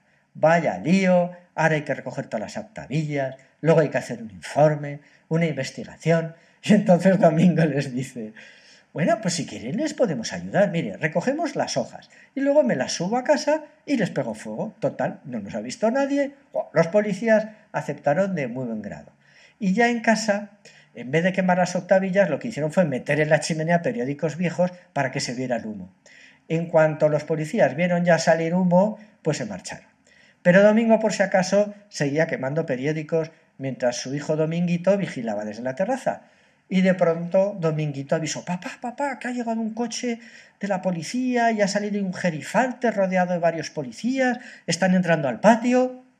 entonces, mientras Dominguito escondía como podía todas las octavillas y por la casa, Domingo salió al rellano con mucha sangre fría para recibir a los policías y ganar tiempo. Pero enseguida se restableció la calma, pues el comisario le dijo que venían a agradecer personalmente a los Dominguín su colaboración Domingo les invitó a tomar una copa y todos están amigos.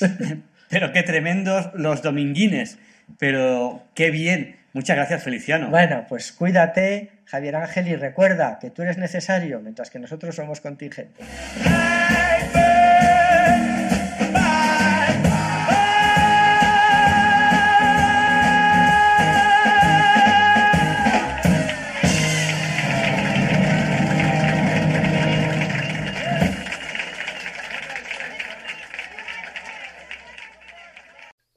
Leonardo Daimiel Pérez de Madrid presenta la sección Pensar y Sentir.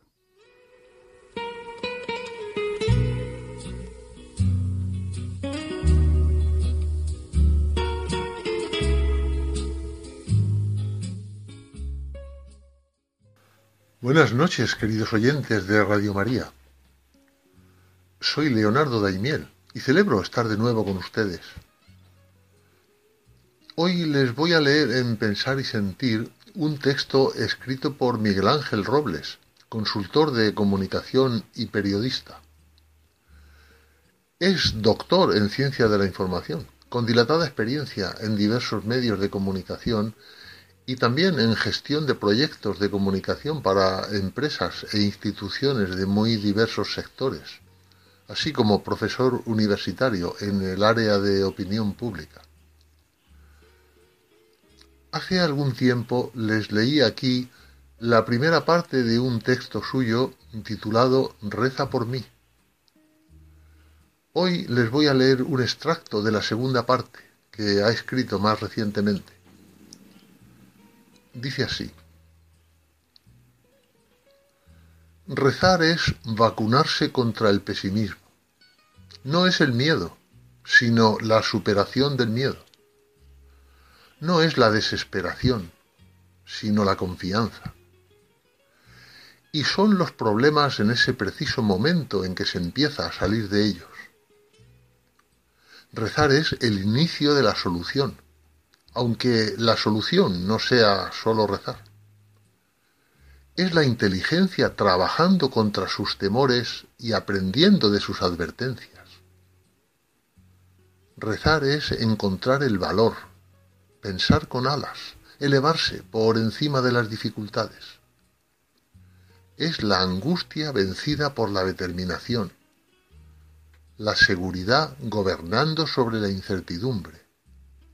Es creer cuando todo invita a dejar de hacerlo. Y es, por ello, nuestra experiencia a punto de expandirse. Rezar es superarse y negarse a aceptar que la realidad no puede ser de otra forma. Es pensamiento de utopía y voluntad de reforma. Quien reza siempre piensa lo grande y obra en lo pequeño. Rezar es soñar el milagro imposible y lograr el prodigio posible. Es resiliencia, tan de moda. Es rechazar la derrota antes del final y asumirla serenamente después. Rezar es renunciar a la renuncia. Cuando la renuncia aún no procede, y descartar la protesta, incluso cuando procede. Rezar es esperanza previa y consuelo postrero. Es confortarse en el pensamiento de que no se pudo hacer más y es siempre un desahogo del alma. Rezar es prepararse en la mala suerte para la buena y en la buena para la mala es adaptarse a lo que venga, no rendirse al mal humor, no exagerar las cosas, conocerse a sí mismo y no perderse el respeto ni la compostura. Rezar es una actividad densa para la vida líquida. Quedarse quieto cuando nadie aguanta más de dos minutos sentado. Es el niño aprendiendo a ser adulto y el adulto recordando cuando era niño. Rezar es una expresión de carácter. En una sociedad despersonalizada, tan volcada en experiencias asombrosas, estimulantes o divertidas. Es aislamiento voluntario en tiempos de hiperconexión y un retiro que nos acerca a las personas mucho más de lo que lo hace el WhatsApp. Rezar es el hilo invisible que nos une a los que más queremos y es ingeniería móvil para la comunicación con la eternidad. Rezar es llamar a los que ya no pueden contestarnos de otra manera. Y es una forma de sentirse unido al río de la vida y a la corriente que nos lleva a todos los mayores que se van y los recién nacidos que llegan. Rezar es la inclusión social hoy más urgente, la de los abuelos con sus nietos. Es un paseo por tu geografía emocional, caminar por las calles de tu infancia y el selfie que le mandas a Dios rodeado de las personas que te importan para que se acuerde de ellas. Rezar es el humanitarismo de pedir más por las causas ajenas que por las propias.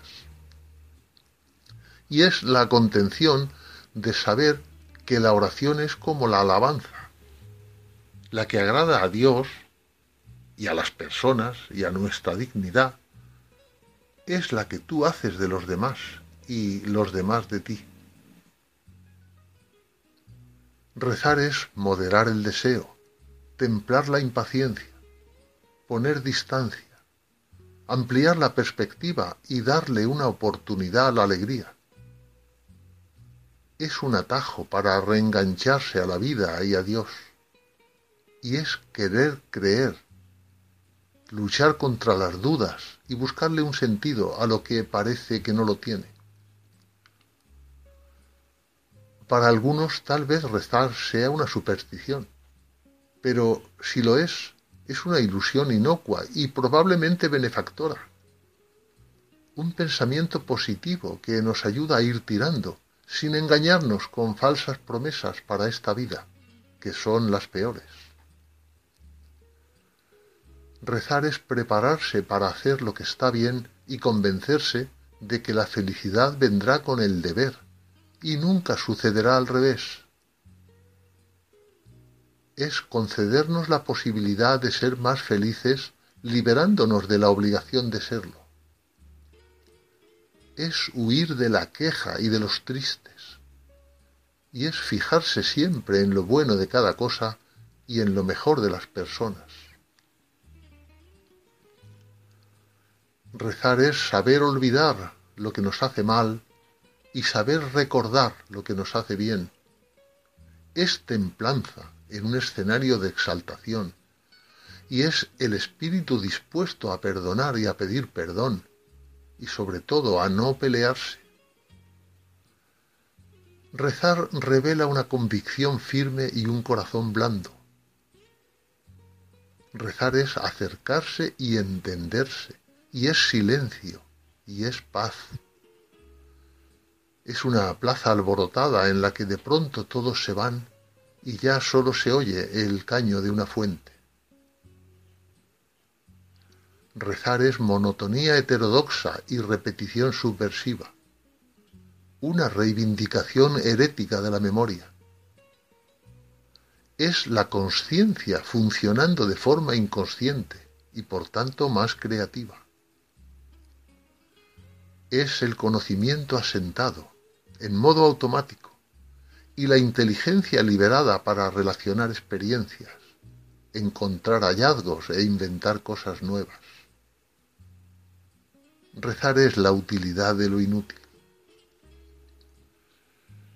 Termina así este texto escrito por Miguel Ángel Robles. Rezar hoy es igual que será mañana y que fue ayer y hace cinco años cuando escribí un artículo como este. Rezar es siempre un regalo para quien lo recibe y también para quien lo da.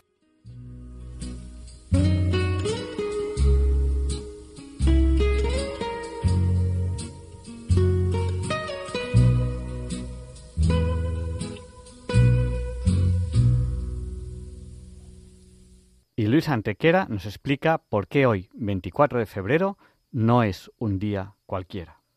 It's a lovely day today, and whatever you've got to do, I'd be so happy to be doing it with you. But if you've got something that must be done, and it can only be done by one, there is nothing more to say. Except it's a lovely day for saying it's a lovely day.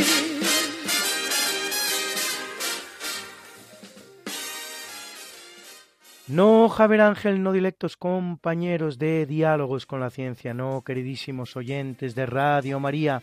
Claro que no es un día cualquiera, ningún día es un día cualquiera y este 24 de febrero que nos disponemos a comenzar ahora mismo, tampoco porque en fecha tal, pero del año 303, Gaius Aurelius Valerius Diocleciano Augusto, recordado como Diocleciano, publica un nuevo edicto de persecución de los cristianos que incluye la destrucción de sus iglesias y la quema de las sagradas escrituras, así como multitud de mártires. La de Diocleciano hace la décima y penúltima de las persecuciones romanas contra los cristianos, anterior a la última de Galerio y posterior a las de Nerón, Domiciano, Trajano, Adriano, Marco Aurelio, Septimio Severo, Maximino Tracio, Decio y Valeriano, todas las cuales, según se calcula, producen unas 10.000 víctimas mortales, siendo la de Diocleciano precisamente la más dura de todas. A partir de 324, bajo el gobierno de Constantino I el Grande, el mismo que traslada la capital del imperio a Constantinopla, el cristianismo deja de ser una religión perseguida y desde 380, con la emisión del edicto Punctos populos, a todos los pueblos, durante el reinado del español Teodosio el Grande en religión oficial.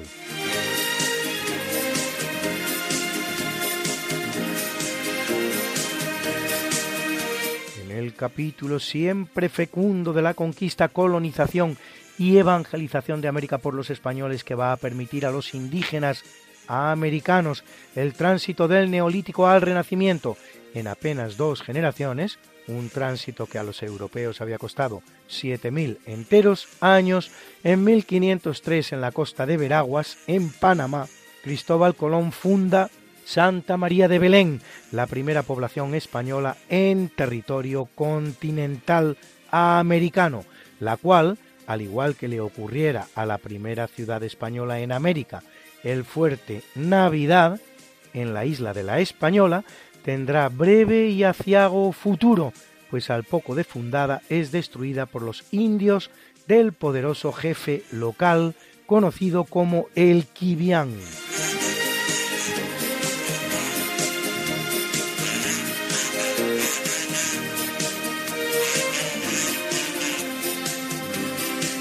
En 1891 se promulga la que es reconocida como primera constitución republicana de Brasil, que ha bebido en las fuentes de las constituciones más importantes de la época, como la de los Estados Unidos y la de Francia. En ella se recoge que el Estado brasileiro es una república federal con un gobierno presidencial, otorga el sufragio masculino universal para todos los brasileños alfabetizados mayores de 21 años amplía los derechos humanos, asegura a los acusados la más amplia defensa y abole la pena de muerte, entre otras reformas. Brasil venía siendo independiente de Portugal desde 1822 y eso que el proceso fue muy original, pues no es que la colonia americana rompiera con el rey de Portugal, Pedro I a la sazón, sino que es Pedro I el que se va a Brasil huyendo de su país y proclama la independencia de la otrora colonia.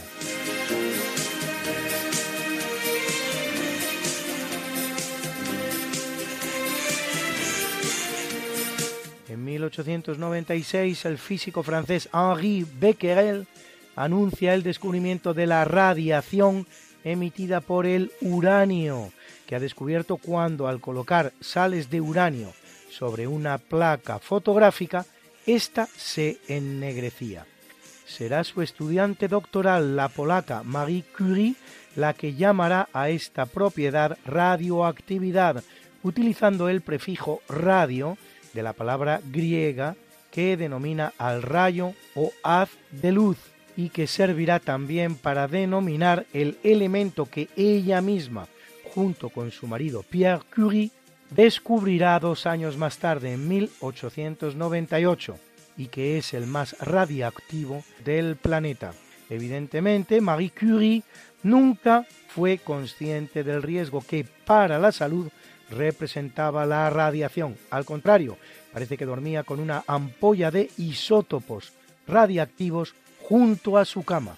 En los años 30, científicos alemanes del Kaiser Wilhelm Institut de Berlín, como Otto Hahn, Fritz Strassmann, Lise Meitner y Otto Frisch, descubren y profundizan sobre el fenómeno de la fisión o división, que lo mismo da que da lo mismo, descubriendo que si se dispara un neutrón sobre un átomo de uranio, este se divide en dos, liberando una enorme cantidad de energía, principio que inspirará la bomba atómica.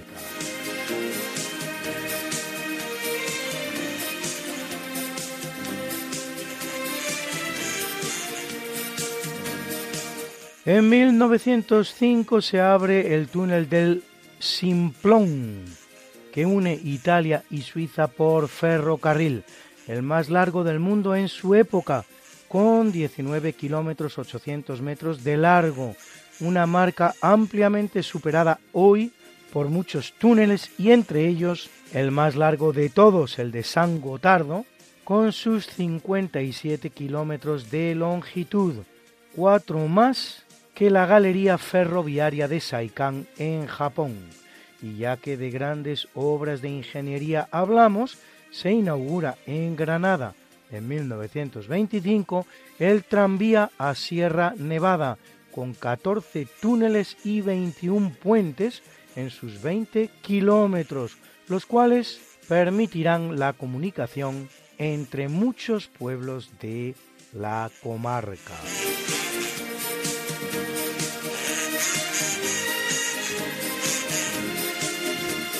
En 1917 el Servicio de Inteligencia británico intercepta un telegrama del ministro de Asuntos Exteriores alemán, Arthur Zimmermann, al gobierno mexicano, al que invita a entrar en guerra contra Estados Unidos para recuperar los territorios perdidos en la Guerra México-Norteamericana de 1848, más de dos millones de kilómetros cuadrados. Se trata del famoso telegrama Zimmermann, cuyo texto reza así. Proponemos a México una alianza sobre las siguientes bases. Hacer juntos la guerra, declarar juntos la paz, aportaremos abundante ayuda financiera y el entendimiento por nuestra parte de que México ha de reconquistar el territorio perdido en Nuevo México, Texas y Arizona. Un telegrama que se va a convertir en la espita que decidirá a los Estados Unidos a entrar en la Primera Guerra Mundial en el bando aliado contra Alemania.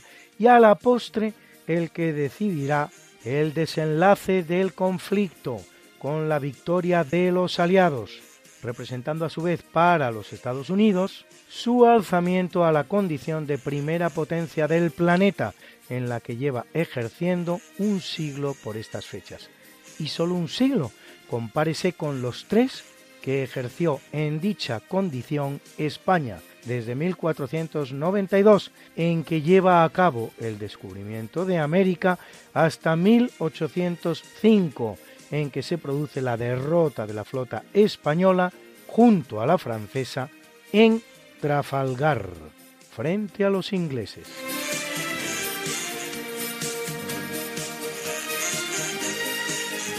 En 1933, durante la Segunda República Española, las Cortes ratifican la confianza al gobierno de republicanos y socialistas por 173 votos contra 130 en el debate de los sucesos de Casas Viejas, pueblo gaditano donde el gobierno de Manuel Azaña, apoyado por el Partido Socialista Obrero Español y otras agrupaciones socialistas y republicanas, daba instrucciones de reprimir la revuelta anarquista a toda costa, provocando la famosa instrucción de Manuel Azaña de disparar a la barriga, asesinándose a 19 hombres, una mujer y un niño.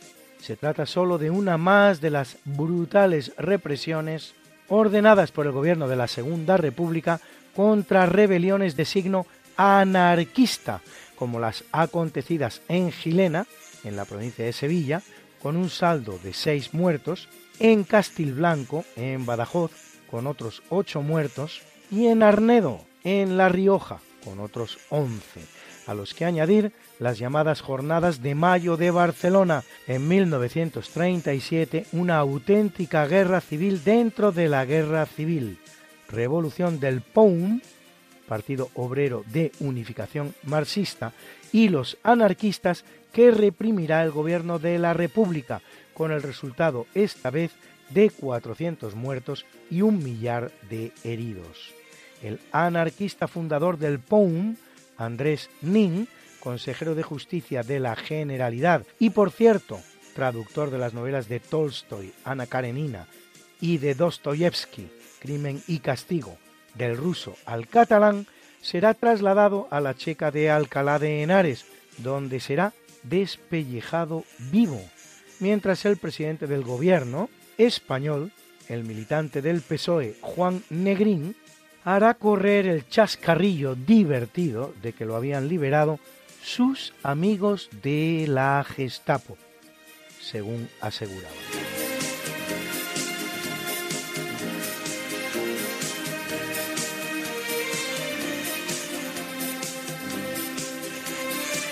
En 1938, en la fábrica DuPont de Arlington, en Nueva Jersey, se inicia la fabricación del primer producto de nylon destinado a la venta, un cepillo de dientes, el nylon, que recibe su nombre de las iniciales de Nueva York, NY, y de Londres, LON, es un polímero sintético del grupo de las poliamidas que conforma una fibra textil elástica y muy resistente que no precisa de planchado y se utiliza en la confección de medias, tejidos y telas, cerdas y sedales y diversos utensilios como mangos de cepillos, peines, etc.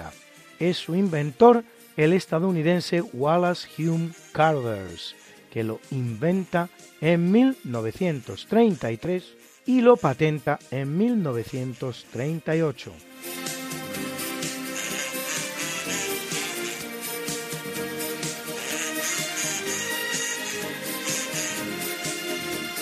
En 1946 con nada menos que un 56% de los votos y por primera vez de tres, Juan Domingo Perón es elegido presidente de la República Argentina para un periodo de seis años.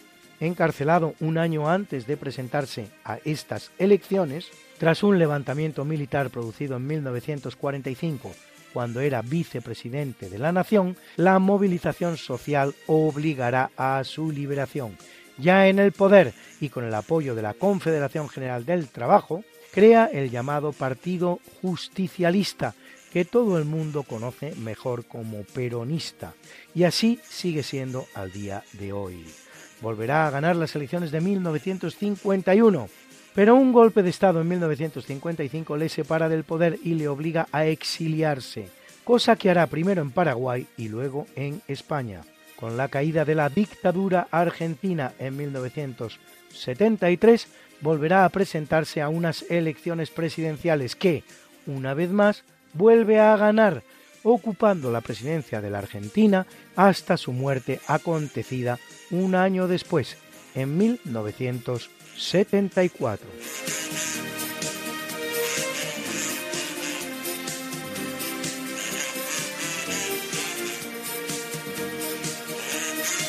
El año 1991 en el marco de la llamada Guerra del Golfo Pérsico y para liberar el pequeño país árabe llamado Kuwait, uno de los grandes productores de petróleo del mundo, el cual ha sido invadido militarmente por el Irak de Saddam Hussein, el ejército estadounidense, un mes después de haber iniciado una campaña de bombardeos aéreos, da inicio a las operaciones terrestres llamadas a expulsar de Kuwait al ejército invasor, objetivo que se conseguirá solo cuatro días después con la completa derrota de Irak.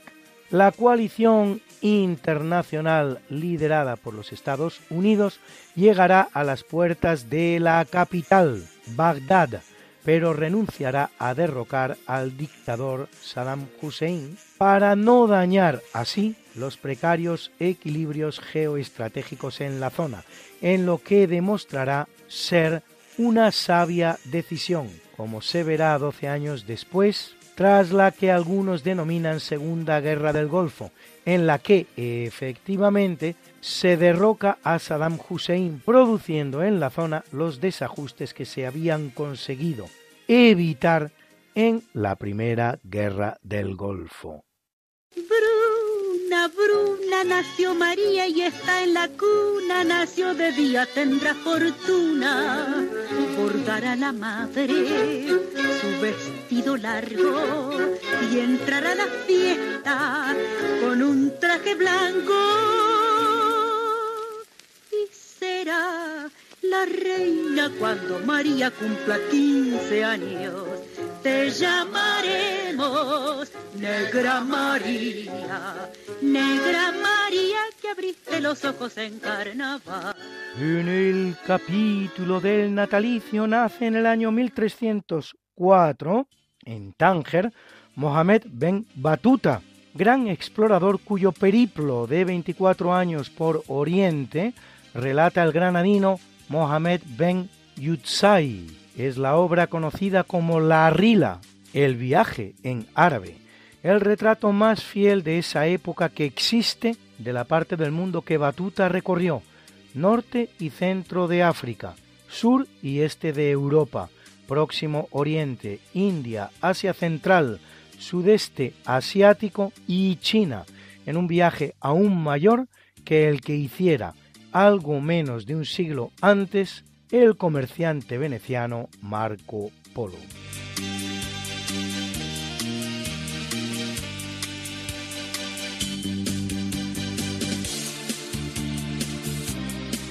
En 1463 viene al mundo Giovanni Pico della Mirandola, filósofo y humanista italiano, discípulo del gran humanista también Masilio Ficino, propietario de una de las bibliotecas más importantes de su época, autor de la obra Horatio de Hominis Dignitate, oración sobre la dignidad del hombre, conocida como el Manifiesto del Renacimiento texto fundamental del humanismo renacentista y pionero también de la llamada Cábala cristiana, a partir del arte judío de la Cábala.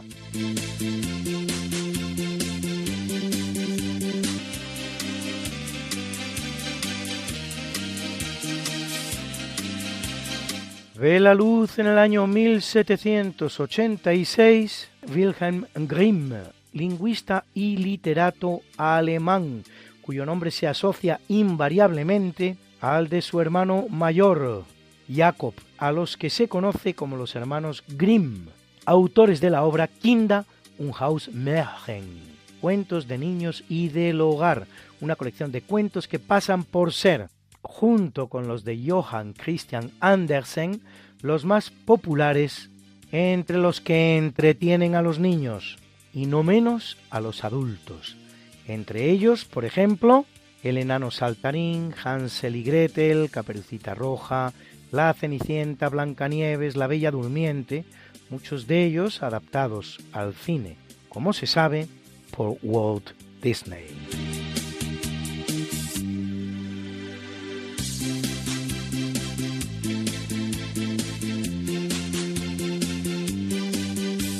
En el año 1837 viene al mundo la escritora española Rosalía de Castro, que dedica sus novelas a la Galicia rural y al amor desgraciado, autora de obras fundamentales del siglo XIX español como Follas Novas, escrito en gallego, o A las orillas del Sar o La hija del mar, escritos en castellano.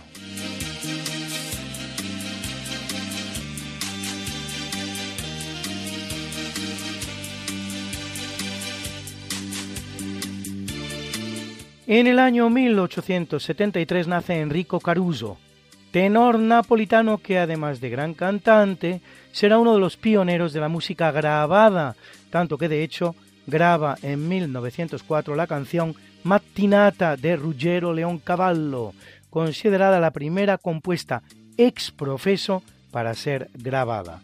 A una bella historia de amor que le tiene por protagonista, va dedicada esta canción que escuchamos en la voz impagable de Luciano Pavarotti y titulada así, Caruso.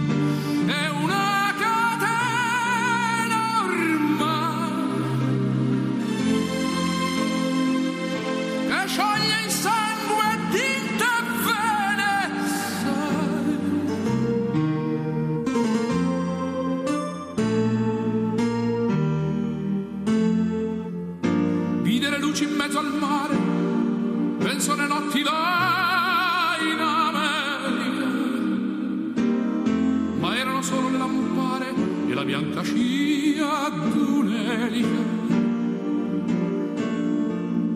Sentì il dolore della musica, si alzò dal piano forte, ma quando vide la luna uscire da una nuvola, gli sembrò più dolce anche la morte.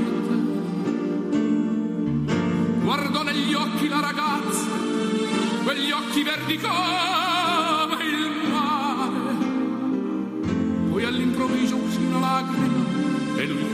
te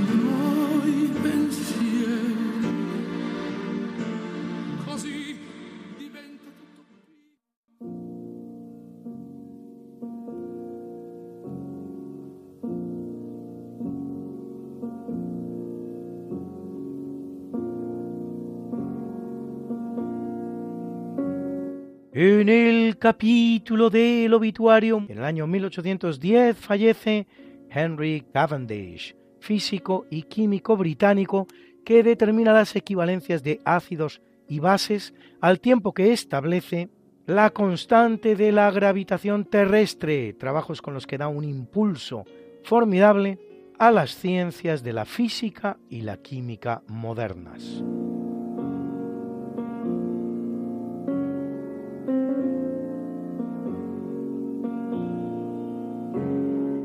1815 abandona el mundo el ingeniero estadounidense Robert Fulton, inventor y desarrollador del primer barco de vapor a partir de los progresos que en lo relativo a la máquina de vapor había hecho el británico James Watts desde 1769. En 1698 el inglés Thomas Savery había realizado un motor capaz de elevar agua por medio del fuego. 14 años más tarde, su socio, el también inglés Thomas Newcomen, conseguía mover un pistón hacia adelante con el impulso del vapor. Pero mucho antes que todos ellos, nada menos que un siglo antes, un español, Jerónimo de Ayanz, registra en 1606 la primera descripción de una máquina de vapor. Está la mañana en que vengo a saludarte. Venimos todos con gusto y placer a felicitarte. El día en que tú naciste, nacieron todas las flores. En la pila del bautismo cantaron los ruiseñores. Ya viene amaneciendo, ya la luz del día nos dio. Levántate de mañana, mira que ya amaneció. Y felicitamos hoy al norteamericano Brian Paul Schmidt, Nobel de Física 2011 por sus trabajos sobre la expansión del universo que cumple 56 y al gran piloto francés que es Alain Prost, ganador de cuatro campeonatos mundiales de Fórmula I, que cumple 68, el cual celebra su cumpleaños, por cierto, el mismo día que el también piloto pero español Pedro de la Rosa, que cumple 52, y a ese gran futbolista del Real Madrid, que fue el sevillano Rafael Gordillo, el de las medias caídas, que cumple 66, y al gran tenista australiano Leighton Hewitt, número uno del mundo que fue y ganador de dos Grand Slams y dos Copas Davis, que cumple 42.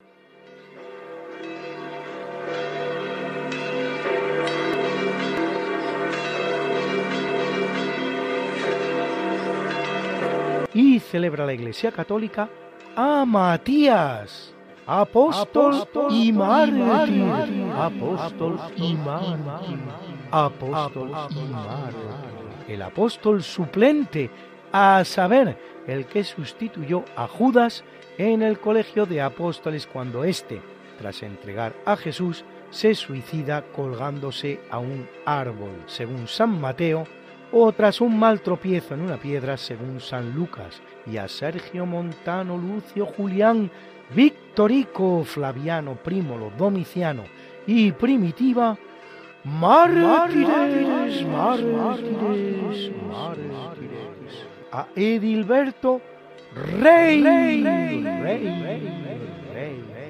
a Pretextato, Letardo y Modesto, obispos, obispos, y a Baldomero, confesor, confesor, confesor. Something that must be done, and it can only be done by one. There is nothing more to say, except it's a lovely day for saying it's a lovely day.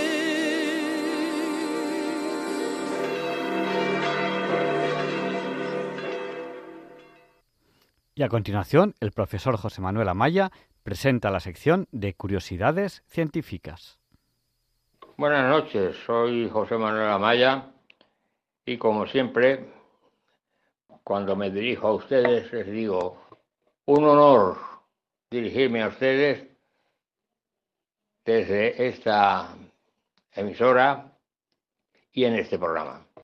Les voy a recordar que hace ya algunos, algunas semanas, no sé cuántas exactamente les hablé, de la física moderna y concretamente me centré en la física de Newton. Primero les dije que la física moderna se consideraba que había sido introducida por tres personajes importantes que fueron en la cuestión astronómica Copérnico y luego después importantísimo Galileo y por último Newton. De modo que les hablé de Newton, les hablé de las leyes de Newton, las tres fundamentales, es decir, los postulados fundamentales básicos de la física newtoniana, que estaban la ley de la inercia, la ecuación fundamental, eh, vamos, con la introducción del concepto de fuerza y el principio de acción y reacción. Y luego después, aparte, la ley de gravitación universal, es de una importancia extrema, básica. Y ahí justamente es cuando, al enunciar la ley de gravitación universal, Newton considera el espacio, espacio clásico, evidentemente, espacio por una parte y el tiempo por otra, luego después en la relatividad el, el espacio y el tiempo se funden, Aquí no, el espacio es una cosa y el tiempo es otra. Bien. Y entonces Newton dice, una masa modifica las propiedades del espacio que la rodea, de tal forma que al introducir en este espacio otra masa, se genera sobre ambas una fuerza atractiva. Y entonces da la relación de esa fuerza que se genera y eh, aparece la estructura de la fórmula de la ley de gravitación universal, que es proporcional al producto de las masas e inversamente proporcional al cuadrado del cuadrado de la distancia. Pero, pero, aquí está la cuestión. La introducción que hace Newton para establecer la fórmula dice que una masa, por el mero hecho de ser masa, al introducirla, por el hecho de ser masa, que eh, la masa newtoniana es la cantidad de materia, evidentemente, al introducirla en el espacio, modifica, y esto lo subrayo, las propiedades del espacio que la rodea, de tal forma que al introducir en este espacio se genera entre ambas una fuerza atractiva. Entonces, claro, aparece aquí una fuerza a distancia ¿eh? En la que no hay nada, evidentemente. Las dos masas están separadas. Entonces ahí se genera una fuerza entre ambas una cosa invisible, evidentemente. Y entonces este enunciado y esta proposición le creó problemas. Le creó problemas con la censura. Y dirán ustedes, qué tontería, problemas con la censura. ¿Por qué? Si está dando una definición de algo que ocurre de hecho y se puede medir.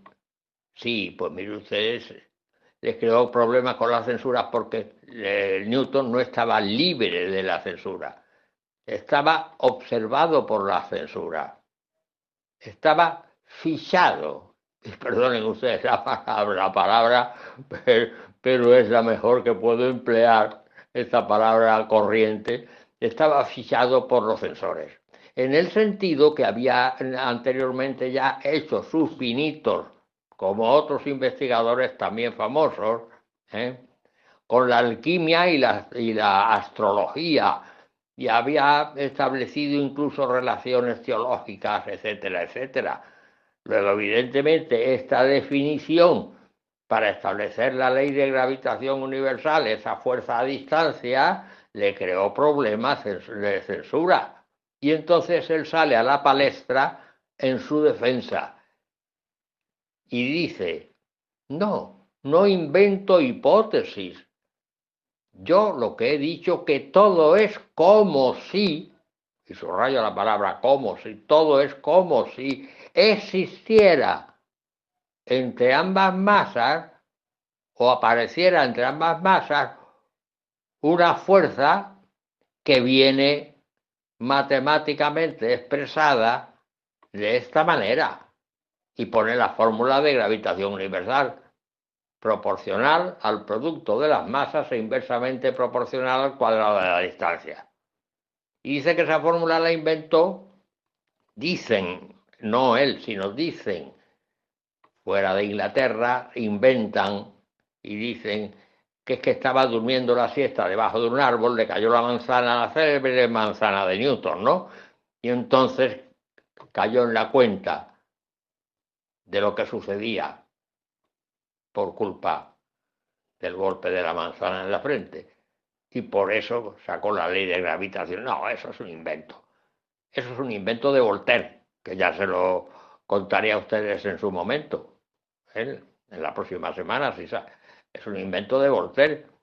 Cómo se intentó meter la física newtoniana traduciéndola al francés del latín al francés en el continente, en Francia, porque claro, es que en Francia había un monstruo también de la, de la física, que era nada menos que Renato Descartes, y de la filosofía, por supuesto que sí. Era el, que capitaneaba, el que capitaneaba eh, la, filosofía, la filosofía europea, evidentemente. ¿eh?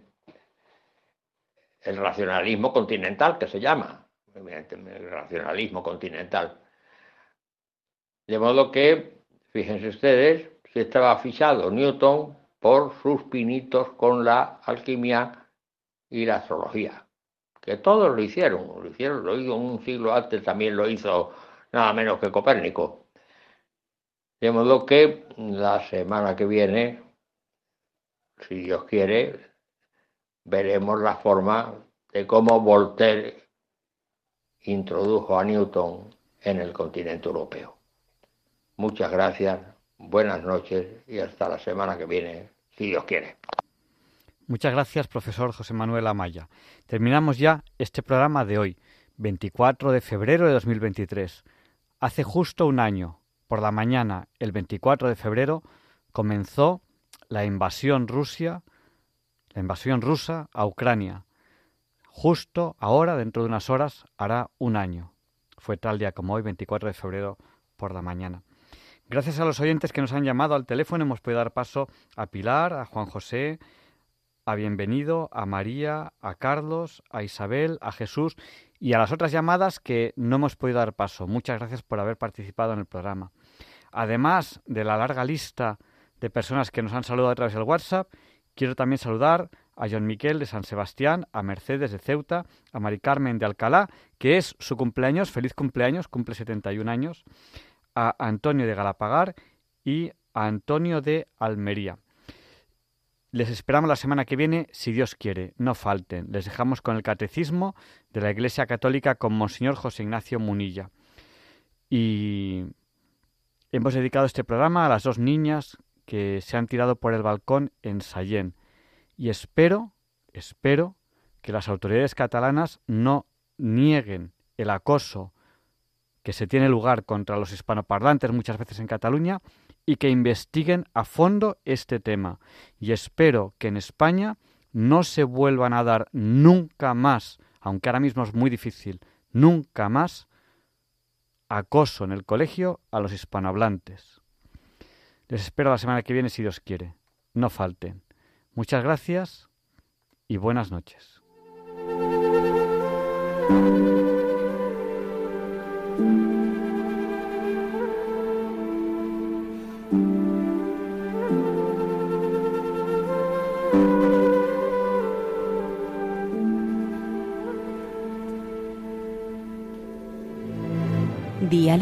Con la ciencia.